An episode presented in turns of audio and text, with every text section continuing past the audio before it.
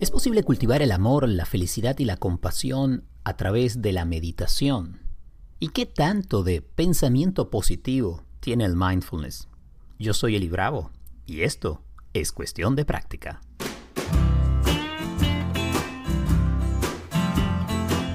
Hola, ¿qué tal? Bienvenidos a otro episodio del podcast. Estoy feliz de poder compartir contigo los próximos minutos para tocar uno de los temas personalmente más eh, me ha beneficiado en mi práctica de mindfulness. Y tiene que ver con las llamadas prácticas del corazón, con la posibilidad de cultivar mm, estados mentales y también estados emocionales que ayuden a desarrollar mm, esos, eh, esas cualidades. Yo diría que esos eh, aspectos de nuestra vida que nos permiten tener una mejor relación con nosotros mismos y los demás. Hablo aquí de amabilidad, de compasión, de ecuanimidad, de sentir felicidad y alegría hacia mí y hacia las otras personas. Eh, mi invitado en esta oportunidad además es un invitado muy especial, es Eric López Maya, director del Instituto Mexicano de Mindfulness, fue mi mentor en el programa de certificación de Mindfulness que tomé en la Universidad de California en Los Ángeles, en UCLA. Con él voy a estar hablando pues, en breve. Y de paso, al final de la entrevista estaré compartiendo una breve meditación para poner bueno, en su sitio y en práctica todas las cosas que, vamos a desarrollar en el episodio de hoy. Así que, bueno, viene bien completo y, espero que les guste. ¿De qué hablamos cuando hablamos de prácticas del corazón?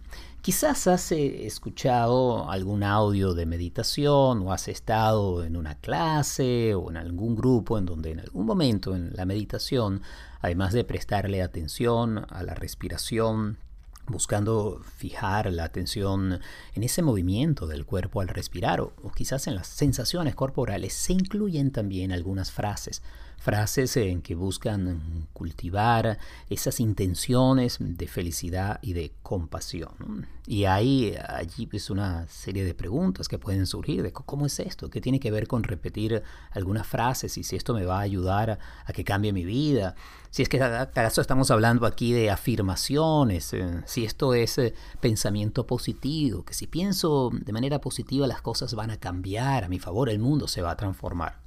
Todos esos temas los voy a estar desarrollando con Eric en breve, pero cuando hablamos de prácticas del corazón, de lo que estamos hablando es de la posibilidad que abrimos al sentarnos en nuestra práctica contemplativa, pues eh, ahí en el sillón o en la silla, donde sea que practiques, y uno comienza a repetir algunas frases en que poco a poco van permeando, van impregnando, van sembrando esas cualidades que queremos desarrollar para nosotros y los demás.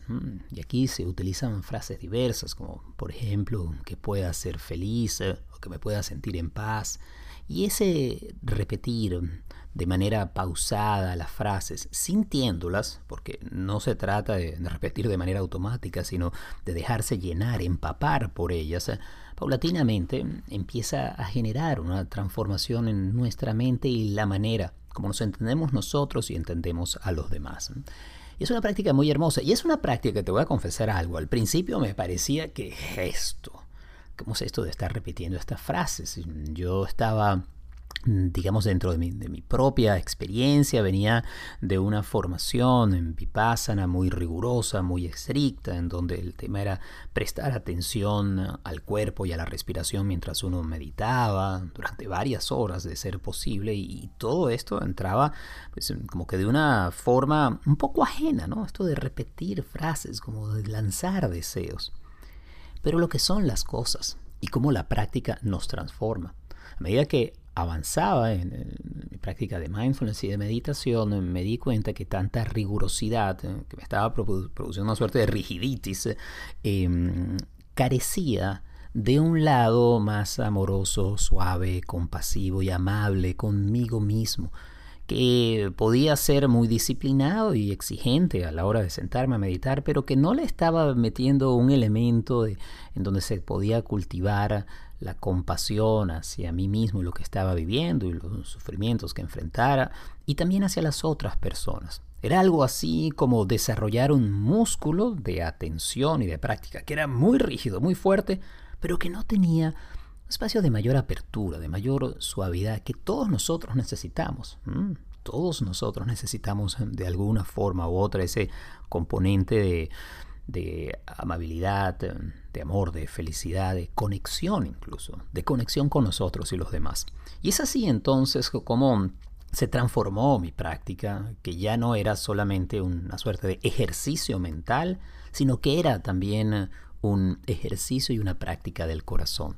Y eso digo que transformó mi, manera no solo de relacionarme con, mi tiempo de meditación, sino también con la gente alrededor, donde podía ser más compasivo, más amoroso de mi familia, compañeros de trabajo, con la gente desconocida en la calle y sobre todo conmigo mismo para observarme, entenderme y, poder eh, hablarme de otra manera.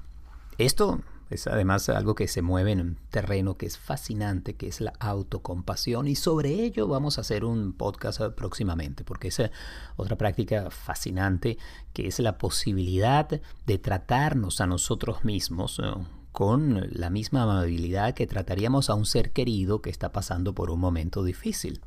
Piensa, esto, piensa esto en un momento, deja allí que, que aterrice.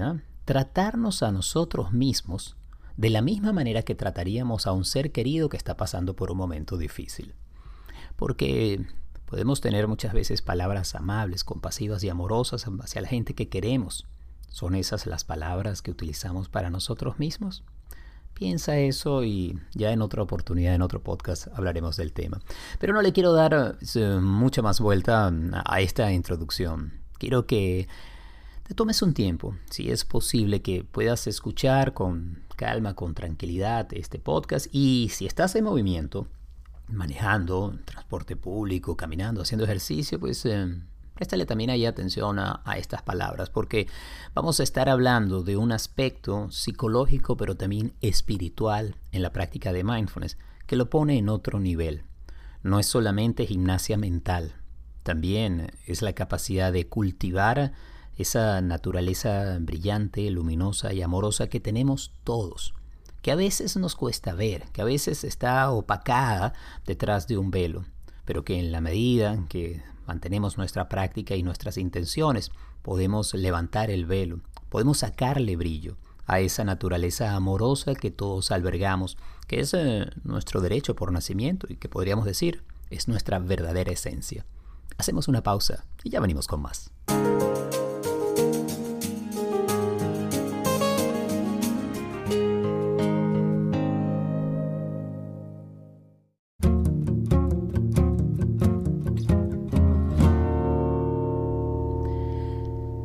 Entonces, podemos trabajar en el mindfulness eh, con frases que nos ayuden a cultivar eh, estados mentales, eh, estados de plenitud, estados del corazón.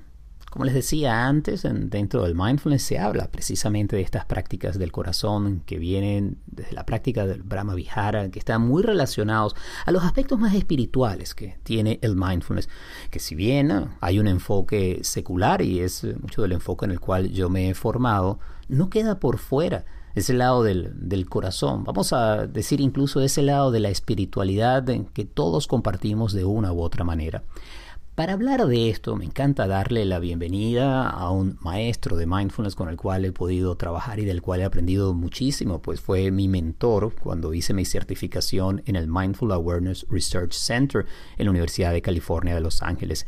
Es Eric López Maya, es el director general y el fundador del Instituto Mexicano de Mindfulness y tiene la cualidad de no solamente una amplia experiencia como practicante de mindfulness, sino que además es doctor en psicología y ha trabajado mucho en la investigación de la intersección, la unión entre lo que es mente y cuerpo. De hecho, pues ha tenido un entrenamiento clínico en medicina de mente y cuerpo en la Escuela de Medicina de la Universidad de Harvard. Eric, bienvenido a Cuestión de Práctica. Muchísimas gracias, Eli. Es un gusto saludarte y pues es un honor que me hayas invitado. No, para mí tenerte y quiero comenzar además con el agradecimiento por todo lo que hemos compartido, lo que he podido aprender de ti y tener um, un, buen maestro siempre es una excelente manera de desarrollarse en esta práctica o en cualquier otra, ¿no? Porque, porque hace falta. Em, ¿Qué hay de este aspecto de lo espiritual y de trabajar con ciertas frases? Que en algunas de las prácticas de mindfulness se incluyen en la meditación. Cuando uno, por ejemplo, quiere cultivar compasión o amabilidad o mayor ecuanimidad, en donde de alguna manera repetimos algunas frases que en algunos talleres las personas me dicen, ah, entonces repito mis afirmaciones. Y yo les digo, bueno, más que afirmaciones, vamos a decir que son intenciones, ese deseo que uno, quiere cultivar desde el corazón. Háblame de, de esto y cómo lo enmarcas tú en tu trabajo y en tu visión de lo que es la atención plena, la conciencia plena o el mindfulness. Claro, Eli. Mira, creo que tú lo acabas de mencionar muy claramente. Eh, primero, dejar claro pues que existe un trabajo dentro de las prácticas contemplativas, como se les conoce en general, que tiene que ver con el desarrollo o con el cultivo de ciertos estados mentales, ¿no? Y, muchas veces la manera en que estos estados mentales se desarrollan, eh, o uno de los instrumentos que se utilizan para desarrollar estos estados, es el uso de frases, ciertamente. Entonces, eh, creo que le diste al clavo al hablar de intención. Es decir, eh, cuando nosotros dentro de nuestra práctica contemplativa, dentro de alguna meditación, repetimos alguna frase o, eh, digamos, decimos X o Y palabra, lo hacemos no con la intención de repetirla mecánicamente, sino que hay una intención detrás.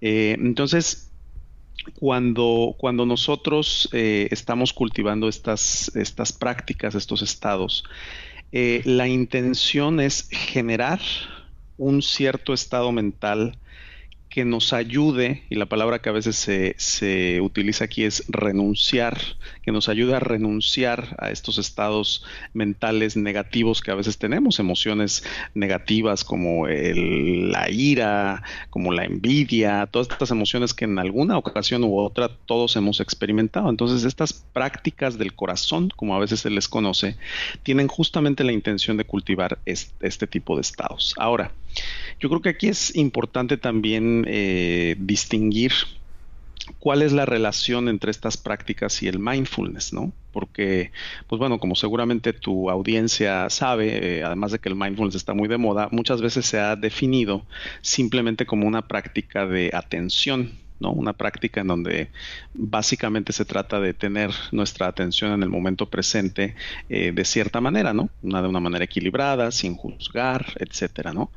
Eh, y a veces en esta definición que solamente incluye la atención, se pierde de vista eh, por lo menos desde mi punto de vista, que la práctica de mindfulness también incluye eh, el cultivo o la inclusión de estos estados de compasión, de ecuanimidad, de alegría empática, em, y, que, digamos, el mindfulness no estaría completo, por así decirlo, si estos estados no estuvieran presentes. Entonces, eh, la palabra clave aquí, Eli, creo que es la intención. Es decir, no es repetir frases por repetir frases, y de la misma manera no estamos intentando hacer a un lado cualquier otra emoción que pudiéramos tener, porque muchas veces pudiera pensarse, como tú mencionabas ahorita, que si alguien repite una eh, afirmación o una frase, entre comillas, pues la intención es como dejar de sentir lo que uno está sintiendo. Entonces no es negar, sino que es transformar el estado de nuestra mente hacia un estado pues que, pueda ser más funcional, por decirlo de alguna manera. ¿no? Mm, eh, decía que todos tenemos semillas en nuestra mente. Esas semillas pueden tener ah, alegría, felicidad, pero también rabia, tristeza. Están todas allí y van eh, germinando en la medida que nosotros ponemos eh, nuestra atención, comenzamos a regar algunas de ellas y podemos eh, abonar más aquellas que nos acerquen a unos estados de mayor apertura, a la compasión, al amor bondadoso, ciertamente. Y poco a poco también podemos ir em, retirando, sacando de nuestro jardín interior aquellas que están ligadas a rabia o a tristeza o, a lo que nos, no nos ayuda en nuestra relación con nosotros mismos y los demás. Pero estoy muy de acuerdo contigo, Eric. No se trata de pensar que uno va a llegar allí con un pesticida y, y va a acabar con todas esas esas otras semillas que uno dice que no nos gustan, es saber que están allí, son parte de nuestra humanidad. Las prácticas del corazón lo que nos ayudan es a desarrollar eh, ese aspecto más eh, luminoso, más eh, afectivo, más bondadoso que todos tenemos. Y ese es un proceso de, transformación a lo largo del tiempo, no ocurre de un lugar para otro. Para poner quizás aquí también en, contexto y en, el aspecto más práctico a nuestra audiencia, cuando estamos hablando de estas frases, eh, eh, estamos hablando, por ejemplo, de dedicarle unos 5 o 10 minutos de contemplación en donde uno está meditando, pero está trayendo desde el corazón estas frases que pueden ser, por ejemplo, que pueda estar en paz, eh, que pueda sentir felicidad o que pueda amarme tal y como soy, yo utilizo una que me ha ayudado mucho, que es eh, que pueda ver la bondad en mí o que pueda um, cultivar la compasión en mí y en otras personas. Cada quien puede obtener eh, sus frases, hay algunas ya dentro de la práctica tradicional que están allí, que son, bueno, parte de esta tradición enraizada en el budismo, pero cada quien puede utilizar las frases que le funcionen. ¿no? Em, ¿Qué sucede a nivel mental?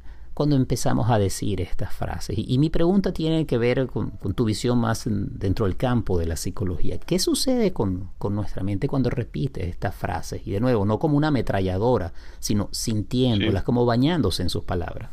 Mira, nosotros, eh, los seres humanos, somos, eh, somos animales, somos mamíferos, ¿no?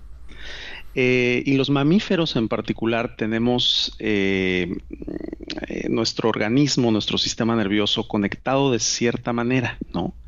a lo que me refiero con esto es que nosotros necesitamos estar viviendo en familia, en sociedad, y hay una recompensa que recibimos por eso, ¿no? Es decir, la mamá que eh, está cuidando a su hijo o a su hija o el papá que está cuidando a su mamá o a su hija eh, reciben una recompensa. Se siente bien estar cerca de los demás, se siente bien conectarse y hay una serie de sustancias como la oxitocina, por ejemplo, que se secretan cuando, cuando estamos expuestos a estas situaciones, ¿no? Es decir, hay una recompensa evolutiva en ese sentido. Em, mucho de lo que se ha visto en investigación con estas prácticas del corazón un poco a diferencia del mindfulness, que quiero, quiero marcar las diferencias y también las similitudes que existen, eh, es que eh, este trabajo con las frases y como decía hace un momento, con la intención que está detrás de estas frases, pueden proveer con un efecto similar a la persona. Un efecto similar en términos de esta sensación de conexión, etcétera. Y no solo, y no solo el efecto de la conexión, Eli, sino que también cuando practicamos y cuando encarnamos estas cualidades del corazón, porque no solo es una práctica, sino es encarnar lo que estamos tratando de cultivar, pues va a ser mucho más sencillo que podamos conectarnos, eh, digamos, en la vida diaria o en la vida real con la gente eh, y no solamente repetir las frases. Entonces, la, se ha visto pues en investigaciones eh, de manera bastante consistente que las personas que desarrollan estas cualidades del corazón tienen mucha mayor empatía, la compasión, que no solamente es una frase, sino es actuar en el mundo intentando aliviar el sufrimiento del otro, eh, tiende a aumentar. Y no es que esto no suceda en el mindfulness, también hemos visto en investigación que hay una relación muy estrecha entre el desarrollo de mindfulness y el desarrollo de, compasión, pero las prácticas de del corazón pues enfatizan estos aspectos eh, que tienen que ver más con la conexión, que tienen que ver más con generar ciertos estados en particular que como decía ahorita pues pueden eh, generar para empezar, pues mucho mayor bienestar. Entonces hay, hay una línea en donde, en donde se habla, sí, del, del, efecto que tiene mindfulness en general, pero también hay otra línea donde se estudia específicamente el efecto de la compasión, de la ecuanimidad, etcétera, ¿no? Sí, cuando hablamos de prácticas del corazón dentro de lo tradicional, y de nuevo aquí es donde toca prácticas budistas se habla, digamos, de, cuatro de estas joyas que se cultivan en el corazón, eh, meta, karuna, mudita, upeka, que podríamos traducir como amor bondadoso, compasión, ecuanimidad eh, y la alegría empática o la alegría que sentimos al ver la alegría de otros. Eh, Correcto. Tú, tú, podrías decir que hay, digamos, hay otras cualidades que también se pueden cultivar acá. A mí me viene a la mente, por ejemplo, ese trabajo hermosísimo que ha hecho Christine Neff y Christopher Germer sobre la autocompasión, en donde nosotros también nos incluimos en ese círculo del, deseo de aliviar el deseo de otros y de nosotros mismos, que tiene mucho que ver con, con establecer una relación más amable con uno mismo, reducir la autocrítica y en el trabajo que he estado realizando en el campo de la psicoterapia, creo que es una de las cosas que más pueden ayudar para aliviar el sufrimiento, el dolor que todos los seres humanos tenemos de una u otra manera. Claro, y además hablando en específico de la autocompasión, pues uno de los elementos centrales de esta de esta cualidad, pues es precisamente el amor bondadoso, ¿no? Se habla de que la autocompasión está compuesta de amor bondadoso, de mindfulness, ciertamente, y de este otro elemento de humanidad compartida. Vamos a darnos cuenta que todas las personas eh, sufrimos, independientemente de nuestras, de nuestras condiciones, ¿no?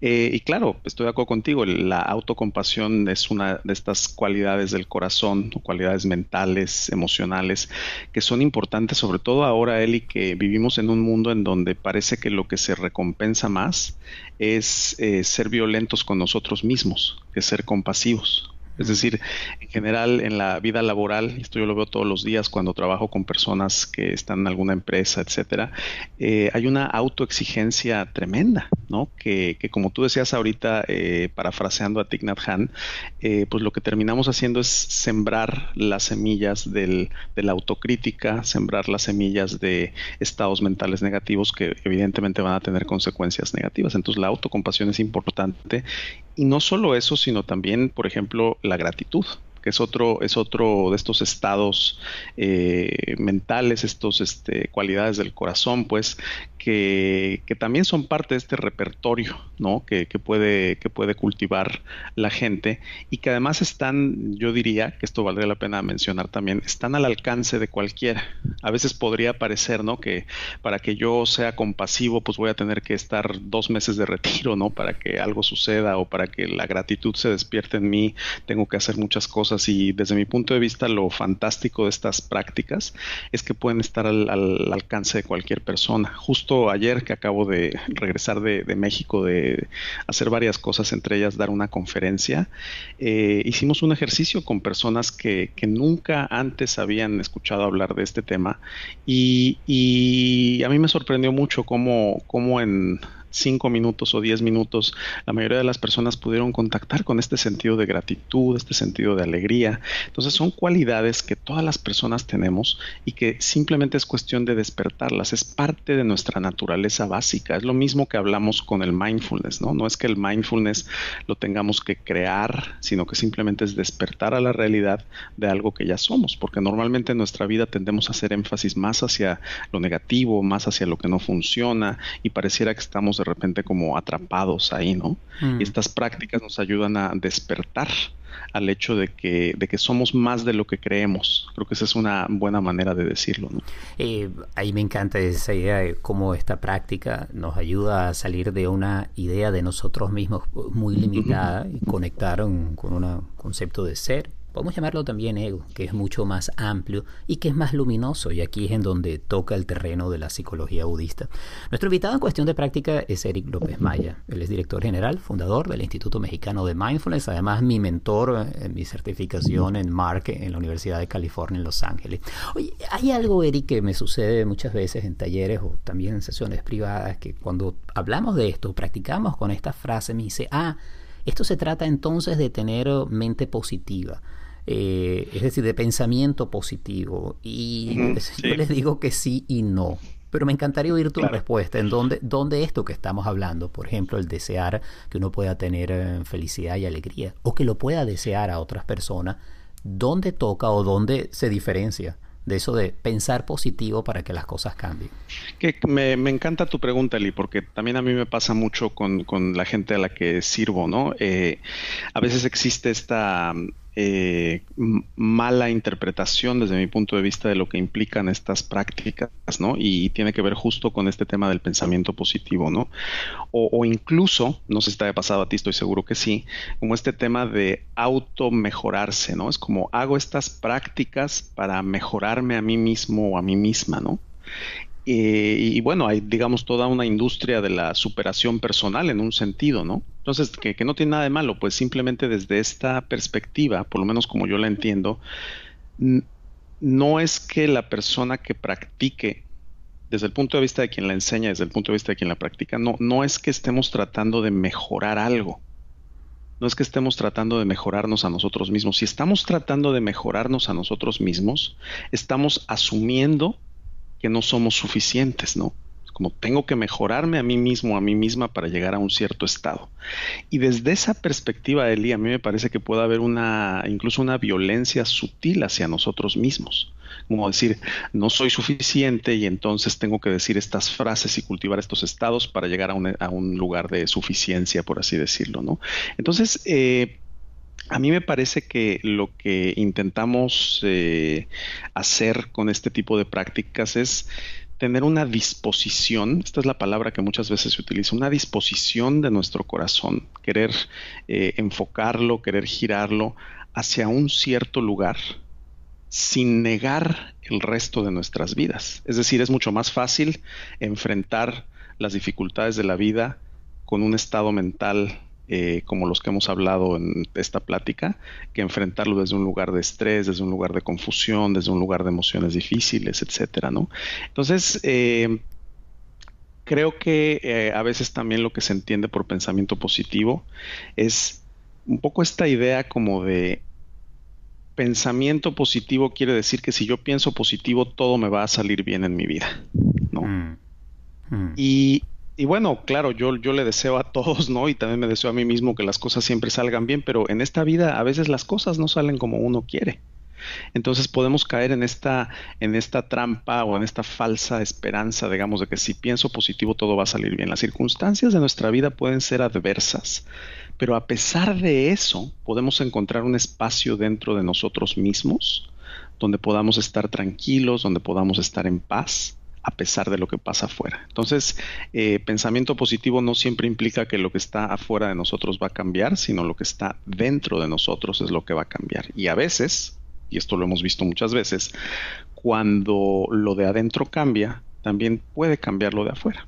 Mm. Espero, espero que esto, que esto aclare, porque creo que es una, es una confusión que a veces sucede, ¿no? No, totalmente. Un compatriota tuyo, eh, Odín Dupeirón, utiliza una frase que me encanta, que dice que esto del pensamiento positivo puede ser en realidad como un realismo mágico pendejo, lo llama él. Y lo utiliza así muy, muy, de una manera muy provocadora. A lo que él se refiere es que sí, con esta idea, bueno, yo pienso bien, voy a tener mucho dinero, voy a ser feliz, voy a conseguir la pareja ideal y va a surgir. Y creo que sí puede, sin duda, haber un deseo que las cosas sean así, pero comparto esa visión eh, que efectivamente la vida tiene esto y aquello, tiene elementos maravillosos, elementos también de sufrimiento. Poder dirigir nuestro deseo hacia un lado no significa que queremos eliminar el otro.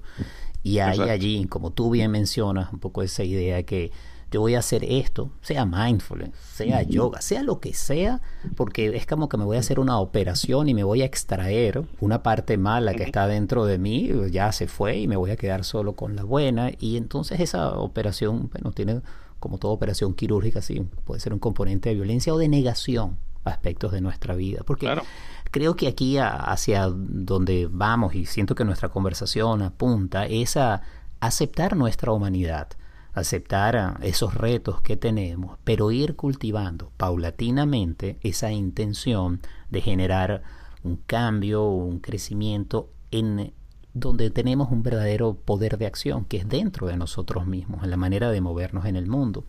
Y, con esto además eh, quiero tocar uno de los aspectos en la construcción de estas frases, eh, de cómo uno las plantea, también para hablar de algo práctico. Eh, se utiliza mucho en inglés mm, el may I, cuando uno dice may I be happy, may I be healthy, y el may es un, digamos, como una suerte de, condicional que se utiliza, es que como que pueda, que exista esta posibilidad, pero no lo ponemos como una aseveración, no es tengo que estar sano, tengo que estar feliz, sino yo digo, bueno, y es como lo enseño, que pueda estar feliz o que pueda estar en paz, poniendo ese deseo, y si en este momento o por alguna circunstancia no lo puedo ser, entonces reconozco la adversidad que estoy viviendo, pero puedo sostener mi intención a través del tiempo, porque va proyectada hacia futuro. De nuevo, volviendo al ejemplo del jardín, lo estamos cultivando y ningún jardín retoña de un momento para otro. No sé qué piensas al respecto. Sí, estoy, estoy de acuerdo. Es decir, eh, estas frases que, se utilizan en inglés y también en español, pues eh, apuntan hacia un deseo. Y volviendo una vez más al, tema de la intención, apuntan hacia una intención. Es decir, eh, si yo tengo algún padecimiento, puedo desearme que yo esté bien, que yo esté sano, ¿no? O qué sé yo, si estoy experimentando alguna adversidad, puedo desearme que esté bien y que sea feliz. Eh, y el tema también aquí es que, eh, digamos, para hacer este contraste con el pensamiento positivo, es que no nos aferramos al resultado. Mm. Entonces, eh, este desapego, este aprender a, soltar, también implica que estamos abiertos, como tú decías, a nuestra humanidad compartida. Estamos abiertos a que en esta vida, como a veces se dice en el budismo, hay eh, 10.000 alegrías y 10.000 penas, ¿no? Eh, y entonces eso cambia la cualidad de la práctica, esta apertura a simplemente poner un suave deseo en nuestro corazón de que estemos bien o de que la compasión pueda despertar en nosotros, ¿no? Eh, y además creo que un punto muy importante de estas prácticas del corazón, Eli, por lo menos como yo lo entiendo, es que eh, idealmente no deberían de quedarse solo como frases o como intenciones interiores, sino también eh, en la medida de nuestra disposición poder llevarlas hacia el mundo. Creo que tenemos que estar muy, muy claros que estas fantásticas prácticas del corazón, de práctica de atención, de mindfulness, son eh, muy buenas para nuestro propio bienestar, para nuestra propia cultivo de sabiduría y otras cualidades, eh, pero esto tiene que plasmarse en el mundo, creo que eh, estamos en un estado de emergencia en muchos sentidos, ¿no? En lo ambiental, en lo político, en lo social. Y, yo, yo veo que estas prácticas pueden ser una oportunidad para que desde estos estados que cultivamos podamos dejar una huella en el mundo. Cada quien dentro de su, dentro de su posibilidad de influencia, ¿no? A veces eh, dejar una huella solo en nuestra familia es más que suficiente, ¿no? Y si tenemos la posibilidad de, un poco, de ir un poco más lejos, esto también es importante. Entonces, eh, creo que también es importante eh, nombrar esa posibilidad, ¿no? De que el cultivo de estos estados pueda eh, permearse hacia el mundo que tanto lo necesita, ¿no? Mm, ya que estamos hablando tanto de cultivar ese estado interno que se transforme en acción, ¿sí? Que impulse nuestras acciones en el día a día. Eh, un millón de gracias, Eric, por, por, esta oportunidad. Y si alguien quisiera saber más de, del trabajo que estás realizando con el Instituto Mexicano de Mindfulness, que aprovecho para decir que tiene además un programa de formación en línea que es excelente. Muchas personas me han preguntado en distintos lugares de América Latina dónde puedo estudiar, cómo me puedo formar, dónde puedo hacer un curso y ustedes están ofreciendo un programa de primera que además viene respaldado por ya centros reconocidos como la Universidad de Brown o la misma Universidad de California en Los Ángeles. Sí, Eli, muchas, muchas gracias. Primero, gracias por la invitación. Y sí, nosotros eh, tenemos básicamente dos líneas de formación profesional. Una es nuestro diplomado de formación profesional en mindfulness, eh, que está acreditado entre la International Mindfulness Teachers Association, que tiene un formato en línea, como tú acabas de mencionar, y un formato semipresencial. Eh, los participantes pueden escoger cualquiera de los dos formatos. Y la otra línea de formación profesional que tenemos es a través de una alianza con la Universidad de Brown eh, en este proceso de formación de instructores en Mindfulness Based Stress Reduction, en reducción de estrés basado en mindfulness, que como seguramente muchos de tu audiencia saben, pues es el programa de mindfulness más investigado y más reconocido del mundo. Entonces, eh, para quien esté interesado, pueden simplemente visitar nuestro sitio web www.mindfulness.org.mx. Así que bueno, muchas gracias, Eli. No, a ti, a ti. Y como te dije al terminar el programa en Mark, y también es una frase que a mí me acompaña, hablando de frases, siempre digo, may the teachings of my teachers be with me, que las enseñanzas de mis maestros estén conmigo a donde quiera que vaya y con eso el agradecimiento por, por todo este tiempo y por todo lo que he podido aprender de ti. Un fuerte abrazo y hasta la próxima, Erika. Gracias a ti, Eli. Gracias también por, por esta oportunidad que me brindas. Te mando un fuerte abrazo.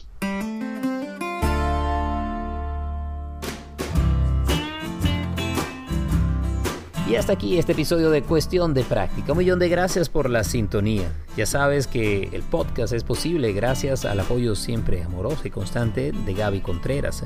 La edición y el montaje es de Andy Grafe, la música original de Simón de Franca. Si quieres eh, saber más del trabajo que realizo, te invito a Facebook e Instagram, allí arroba elibravo oficial, en Twitter arroba elibravo, en mi página web es elibravo.com. Así que está pues, directo y sencillo. Será hasta la próxima semana y abrazos conscientes.